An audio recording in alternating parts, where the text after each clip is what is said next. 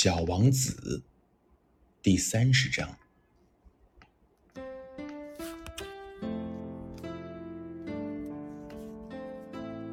第七个行星就是地球了。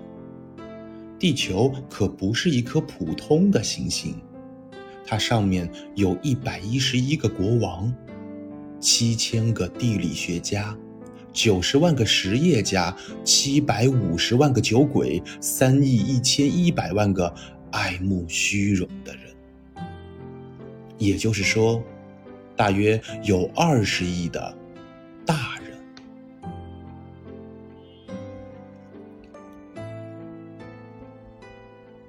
为了使你们对地球的大小有一个概念，我想要告诉你们，在发明电之前，在六大洲上，为了点路灯，需要维持一支为数四十六万两千五百一十一人的真正大军。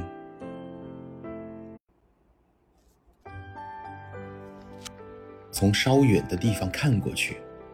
它给人以壮丽辉煌的感觉。这支军队的行动，就像是歌剧院的芭蕾舞动作一样，那么的有条不紊。首先出现的，是新西兰和澳大利亚的点灯人。点着了灯，随后他们就去睡觉了。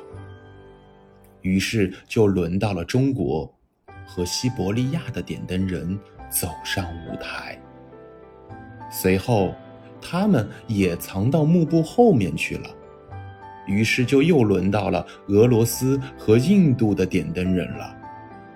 然后就是非洲和欧洲的，接着是南美的，再就是北美的。他们从来也不会搞错他们上场的次序，这真是了不起。北极。